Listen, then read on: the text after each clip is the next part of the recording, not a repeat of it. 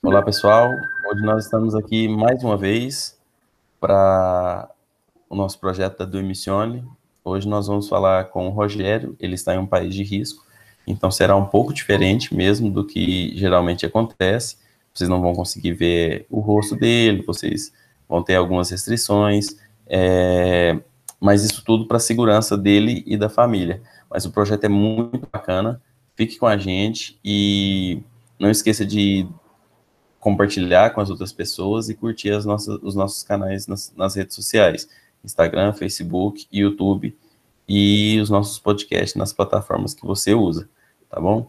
Então, Rogério, se apresente para o pessoal, é, há quanto tempo você está nessa vida, é, quais países você já teve acesso? Fala, pessoal, prazer estar falando com vocês, né? Meu nome é Rogério, fictício Rogério, é, nós trabalhamos aqui um país fechado, mas durante muitos anos nós estivemos trabalhando na Jocum do Brasil. Né? Então, trabalhamos com cerca de 12 anos já em missões na Jocum do Brasil. Então, nós tivemos o privilégio de trabalhar no México durante um, um tempo e agora estamos aqui nesse país fechado, da qual estamos trabalhando, e trabalhamos com refugiados, né?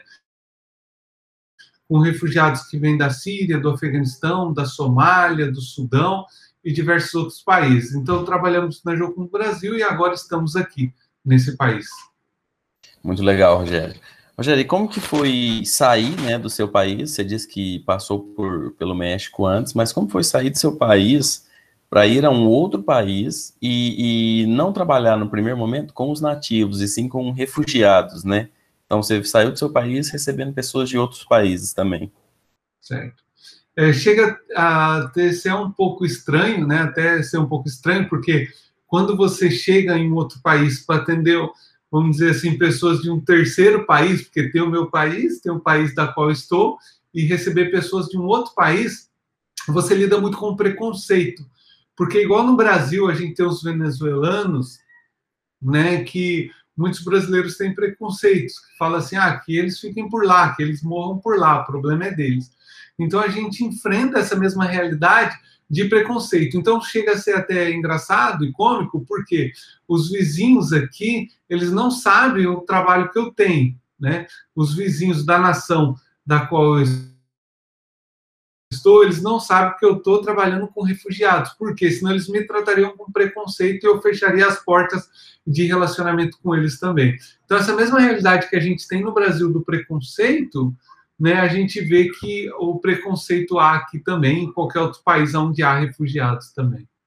Ah, legal. E, e a preparação para um projeto como esse, ela a gente entende, né, que ela é bastante complexa mas visto que, que o continente tem recebido muito refugiado, é, é, como que você fez essa preparação assim?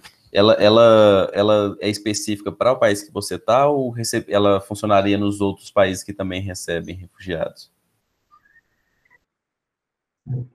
Ela, a preparação, a pessoa que gostaria de fazer trabalho com refugiados, em missões, nós recomendaríamos a ETED, Escola de Treinamento Discipulado da Jocum, que é uma escola que vai colocar para você viver em comunidade, porque quando você vai para um país trabalhar um projeto, você vai conviver com pessoas.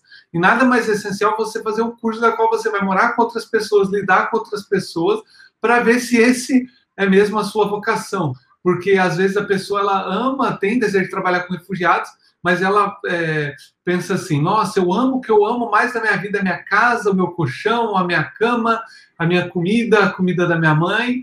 Então, quando ele vai para um curso da qual ele vai lidar com outras culturas, vai conviver com pessoas diferentes, pessoas que vieram de uma cultura, porque a Jocum no Brasil, as bases, eles têm é, questão de, de conviver com outras pessoas. Né? Então, você vai estar no curso onde você vai estar convivendo, às vezes, com, com indígenas, você vai estar convivendo com pessoas que vieram da Europa, dos Estados Unidos. Então, ali vai ser já o, a, o primeiro sinal se esse vai ser um caminho legal para você trilhar. Então, eu recomendaria TED, né, o primeiro passo. Segundo passo, o inglês. Né? O inglês é essencial. E o terceiro pa, pra, passo, um, um curso de islamismo, que tem a MEAB, Missão Evangélica Árabe do Brasil, que depois você que está nos assistindo pode buscar no Google, porque quando a gente fala de refugiados, você está falando de 90% deles são, vieram de um país de cultura islâmica. Então é bom para você entender o pano de fundo, o background que eles estão vindo. Então é TED para conviver com outras pessoas, porque você vai lidar com pessoas, né? Nada melhor do que isso. O inglês, porque ele é essencial numa outra cultura, né? Assim, para você se comunicar, que é a língua de conexão para você se comunicar com voluntários da Suécia, da Tailândia, é a língua que vai unir. Né? A gente não pode ter aquela mentalidade assim, ah, por que, que eu vou aprender inglês? Eles que aprendam português, né? Então, se você que está nos assistindo pensa assim, então não é bom você vir para um país. E o terceiro, um curso de islamismo para você entender como é que eles pensam. Né? Então, eu acho que esses são os três passos essenciais. Ah, legal, Rogério.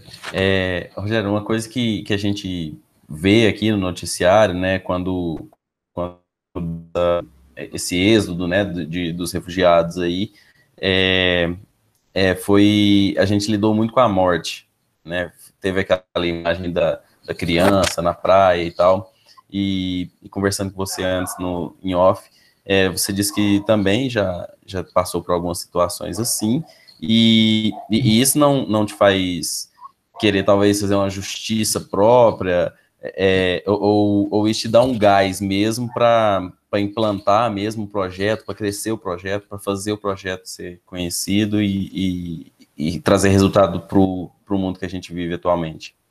Certo. O que, que acontece? É, nós estávamos certa vez, eu falo, eu vi na terceira pessoa. E como que foi isso, né? Nós trazemos equipes para trabalhar em campos de refugiados, né? Oriente Médio, outros lugares. E uma vez, um dos nossos integrantes, né, ele nos relatou, eu falo que eu vi na terceira pessoa porque eu sou a pessoa responsável por trazer as equipes, né? Então, então esse rapaz não teria visto se a gente não tivesse conseguido trazer essa equipe. É, num campo de refugiado, era inverno e tinha uma barraca eles estavam com um bujão de gás e por algum motivo explodiu. Foi uma cena muito forte que um dos nossos voluntários viu uma criança saindo pegando fogo e ele tentou socorrer, socorrer e não conseguiu. E essa criança morreu na, na frente dele. E algo marcou muito a vida desse voluntário, foi o seguinte: quando a família foi fazer o enterro dessa criança, eles disseram o seguinte: eles falaram assim, ó, convidaram esse voluntário nosso, falou, nós queremos convidar para ir no enterro, porque você ajudou a socorrer o, a nossa filha. Então agora você é parte da nossa família. Isso, sempre que esse voluntário vai contar essa história, ele começa a chorar. Então, assim, mediante a morte, cria uma conexão maior com a família do falecido, entendeu? Porque você estava lá no momento da morte. Então, acaba criando um elo maior ainda com essa questão dos refugiados. Assim, muito legal. E, e, e fala um pouco mais sobre o projeto, é, como que funciona, né? É, como que, que é a, o recrutamento, seleção, talvez, se existe isso, se não existe. É. Então, que, que por causa da segurança, eu gostaria que você quer conhecer um pouco mais do nosso projeto, deixasse aqui nos comentários o e-mail e, né, assim, e já queria estimular você a mandar o deixar o seu e-mail aí embaixo para que a gente possa entrar em contato com você. Né? O nosso projeto é uma escola de inglês para crianças refugiadas, né? Então, aqui no país onde a gente está, algumas crianças não conseguem entrar na escola pública, então nosso alvo são essas crianças que não conseguiram entrar na escola pública e dar educação para elas. Então, hoje nós temos aula de inglês, matemática, artes e vamos começar o processo, a aula de jiu-jitsu, uma escola de jiu-jitsu. Hoje nós não temos como começar por causa da pandemia, né? Então, infelizmente, o projeto está fechado nesse momento. Então, hoje nós precisamos de pessoas na área do inglês, e se você é da área da saúde, nós sempre estamos trazendo pessoas é, na área de dentista, na área odontológica. Então, se você é dentista ou conhece algum dentista, marca essa pessoa aqui embaixo, manda esse link para ela, porque ela vai ser muito bem-vinda. É óbvio que esse ano está muito incerto, esse ano 2020, então a gente não tem segurança de nada, mas aí para o ano que vem, né, assim você possa vir para cá nos ajudar. Então, deixa o seu comentário aqui, porque está acontecendo muita coisa. tem bastante coisa legal acontecendo aqui no nosso projeto e a gente vai poder falar no privado através do e-mail ou do WhatsApp. Se você acha melhor deixar o seu WhatsApp, pode deixar o seu WhatsApp aí também nos comentários. Legal. O pessoal que, que talvez não quiser deixar o e-mail e o WhatsApp no comentário, me manda no direct, né? E eu, e eu encaminho pro, pro Rogério. E o trabalho, pessoal, é muito bacana. Eu, eu acessei o, o site, conheci, assim, um pouco mais e, nó, é, é, a gente fica muito emocionado mesmo saber que, que Deus tem feito isso é, através de pessoas, né? É, mas, Rogério, é uma coisa que, que eu sempre peço para o pessoal que, que a gente grava aqui no projeto é deixar dicas, né? Deixar conselhos, talvez demonstrar um, um caminho para é, ter um projeto desse ou fazer parte de um projeto. E, e eu queria assim deixar com você um, um tempo bacana mesmo para você falar com essas pessoas agora. Pessoal, eu gostaria de deixar aqui um desafio para que a gente pudesse olhar para os refugiados, né? É, a, a ONU lançou, né, assim, esses dias uma atualização do número dos refugiados e nunca houve tantos refugiados desde a Segunda Guerra Mundial. Então, assim, são pessoas que tinham tudo. A gente pensou, ah, deixa eu tentar ir para a Europa, deixa eu tentar ir para outro, para os Estados Unidos, deixa eu tentar ir para o Canadá para ver se eu consigo uma condição de vida melhor. São pessoas que quando saíram para comprar um pão, voltou a casa estava destruída. Né? Foram filhos que foram para a escola quando voltaram, o pai e a mãe estavam mortos. Então são pessoas da qual o pano de fundo é de muito sofrimento, né? E se a gente não olhar para eles, né, nós como cristãos, não olhar para essas pessoas, quem é que vai olhar? Quando as pessoas é, me escrevem e perguntam assim, mas vocês têm alguma religião, alguma coisa? Dá vontade de falar assim, é claro que nós temos. Né? Você já viu algum grupo de ateu organizando alguma viagem humanitária para o Nordeste? Né? Assim, não estou falando que é inexistente, que não há nenhuma, mas quando você começa a vasculhar a internet, você vai ver ações humanitárias na África, no Nordeste ou em regiões pobres do mundo, você vai ver que quem está puxando essas ações são os cristãos. Né? Então, assim, se nós não ajudarmos, os ateus não vão ajudar. O que nos move tem que ser o amor de Cristo às pessoas, porque Deus deixou esses, do, esses dois diamantes dentro da Bíblia, que é amar a Deus acima de todas as coisas e o nosso próximo como a nós mesmos. E quando ele falou o próximo, ele incluiu os refugiados. Então, a todos vocês que estão nos assistindo, seja através do Instagram, do YouTube ou qualquer outro meio, né? Se nós estamos precisando de voluntário. Então, toda ajuda a bordo vai, vai ser muito bem-vinda.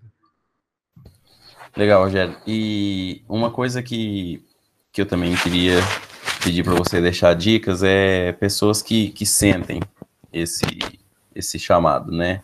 Para cuidar de outras pessoas como que o, o que você diria para essas pessoas, né?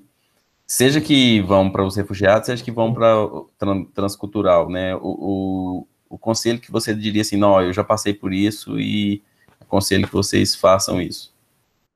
Legal.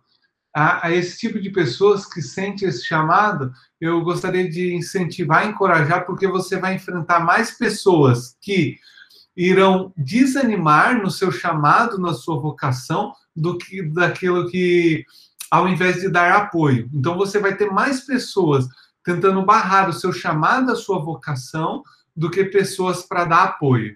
Então, eu gostaria de deixar uma palavra aqui de encorajamento para você, para não pegar essas palavras da qual irão te desanimar e guardar ela dentro de ti, mas para que essas palavras possam te dar mais motivação de você ir atrás em busca da sua vocação, que é amar o próximo como a você mesmo. Então, não espere apoio do seu pai, da sua mãe, às vezes do seu pastor, da sua igreja. Você vai enfrentar muito desafio, né? Mas mesmo em meio ao desafio, prossiga.